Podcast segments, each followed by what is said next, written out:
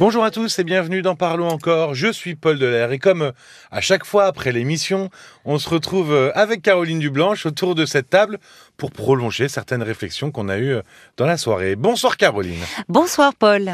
Olivier a découvert récemment, alors c'était même très récemment parce que c'était il y a deux trois jours, c'était ce week-end, que son compagnon lui avait été infidèle, ce qu'il a vécu comme une trahison et il a donc décidé de le quitter. Ce qui est étonnant dans cette histoire, c'est que le compagnon d'Olivier qui était infidèle. Oui. C'est le compagnon d'Olivier qui réfrénait les envies euh, d'Olivier. Et euh, il semblait se justifier en disant qu'il avait une incompatibilité sexuelle entre eux. Oui. Est-ce que l'on peut dire que la sexualité a une place déterminante dans le couple? Alors, je connais un peu la réponse, mais, mais aussi qu'elle évolue au fur et à mesure de la vie du couple.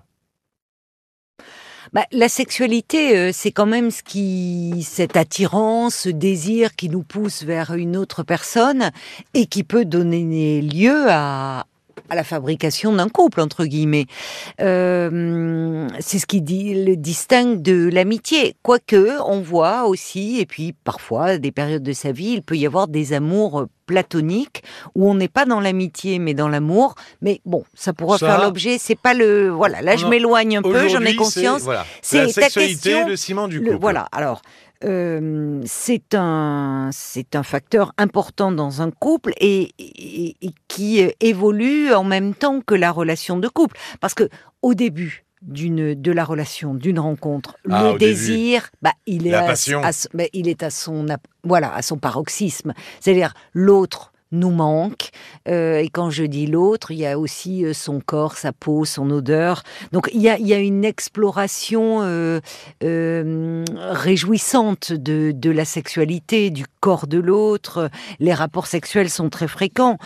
Au fil du temps, euh, ce qu'on constate, c'est que bah, la curiosité est un peu moins vive. on euh, explore moins. On explore moins. La routine, euh, voire la lassitude peuvent peuvent s'installer parce que le temps n'est pas toujours un allié hein, pour la sexualité, pour le désir.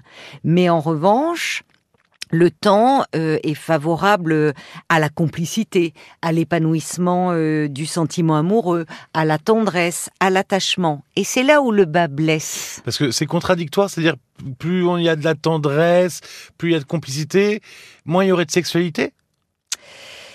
Eh oui. Ah bon? Eh oui. Eh oui, parce que euh, le désir se nourrit de nouveautés, d'inconnus. Euh, là où l'attachement sécurise, tranquillise, endort un peu finalement ah la libido. Oui, parce qu'on aurait tendance à penser que la complicité, c'est vachement mieux pour la sexualité. Mais trop de complicité finalement? Oui, mais trop de complicité, c'est-à-dire qu'à un moment, bien sûr que c'est important, euh, et, là encore, il y a des couples qui arrivent à garder euh, finalement euh, de, de, cette composante. C'est finalement le, c'est compliqué d'alterner désir, désir, tendresse, attachement. Mais ce que l'on constate, c'est que l'attachement est quelque chose qui nous, qui nous procure un bien-être aussi, au même, enfin pas au même titre que la sexualité, mais qui nous qui nous sécurise et qui fait que on est moins dans dans ce dans cette excitation, dans ce désir provoqué euh, par euh, par euh, par l'inconnu. Presque plus pulsionnel finalement, non? Ah ben il y a quelque chose de pulsionnel dans la dans la sexualité. Moins dans la tendresse. Oui, c'est ça. Et c'est là où c'est compliqué de trouver un, un équilibre au fil du temps. Quels, sont les effets de la sexualité sur, euh, sur le couple et sur la vie du couple? Quel effet bénéfique euh, ça peut avoir? Bah, On est dans la dimension du plaisir. Et ça, euh, qui n'aime pas cela? Enfin, on, le, fait d'être, ça, ça renforce euh, cette sensation euh, de bien-être que l'on a. La sexualité, c'est vraiment un langage intime.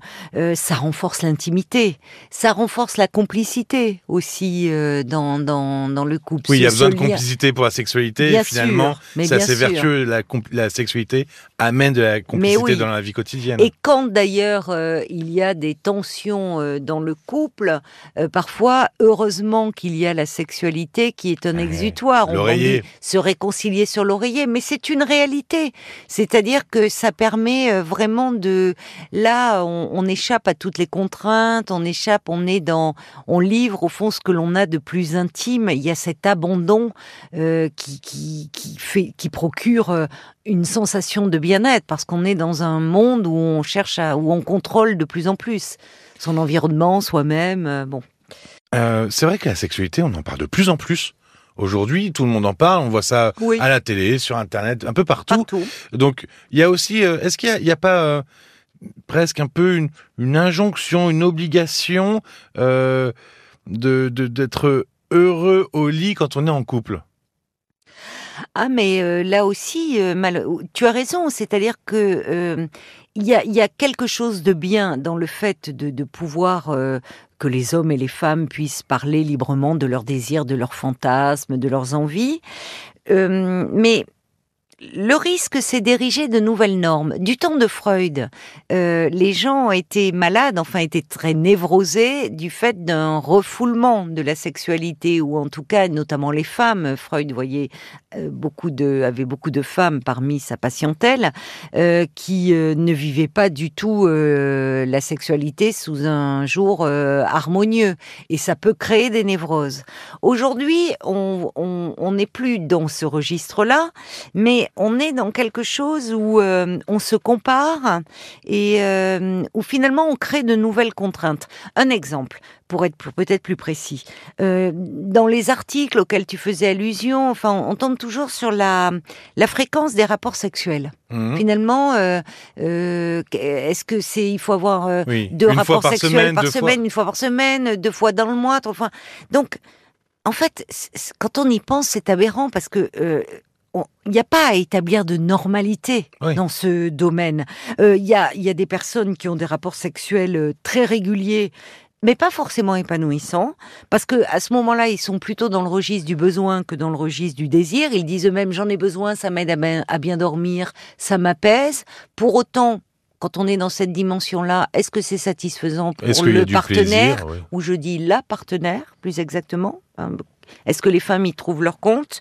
Certains n'ont pas de, de rapport sexuel euh, régulier, mais quand ils se retrouvent une très grande intensité euh, dans leur rapport, bon, même si euh, beaucoup s'accordent à dire, notamment les sexologues, que le risque d'espacer trop les rapports sexuels, ça fait qu'à un moment, ça peut éteindre un peu l'envie. Le volcan. Qui, Et voilà. oui, qui, s- qui s'éteint un Le- peu. Le volcan qui s'éteint. Et, et certains, alors là je reprends, c'est pas mon domaine, mais des sexologues disent que parfois, bah, euh, on n'est pas très motivé parce qu'on peut avoir la flemme pour ça aussi. On peut être fatigué. Oui, c'est comme tout. Hein. Mais c'est comme tout. Euh, on peut rentrer, euh, on est on est fatigué, on est on préfère se mettre dans son canapé devant un bon programme, télé ou radio. Et puis le fait que l'autre prenne l'initiative, bon bah une fois lancé, on y va et on peut y Oui. prendre du plaisir. C'est comme euh, quand on va en soirée, on n'a pas trop envie de sortir, et puis une fois qu'on y est, on est très content. Exactement, on est très content euh, d'y être allé. Comme on disait euh, juste avant, l'appétit vient en mangeant. Et ben voilà, cette fameuse expression. On Euh, terminera là-dessus. Merci beaucoup, Caroline. Merci à toi, Paul. Le couple, on en a parlé aussi ce soir avec Alice et son dilemme entre son conjoint et son désir d'enfant, ou avec Sabrina aussi qui doute de son ex qu'elle fréquente à nouveau. Vous savez où les trouver, ces témoignages? L'appli RTL, RTL.fr ou votre plateforme habituelle. Si vous vous abonnez, ben, c'est encore mieux, c'est génial. Merci de votre écoute et à très vite. À très vite. Parlons encore. Le podcast.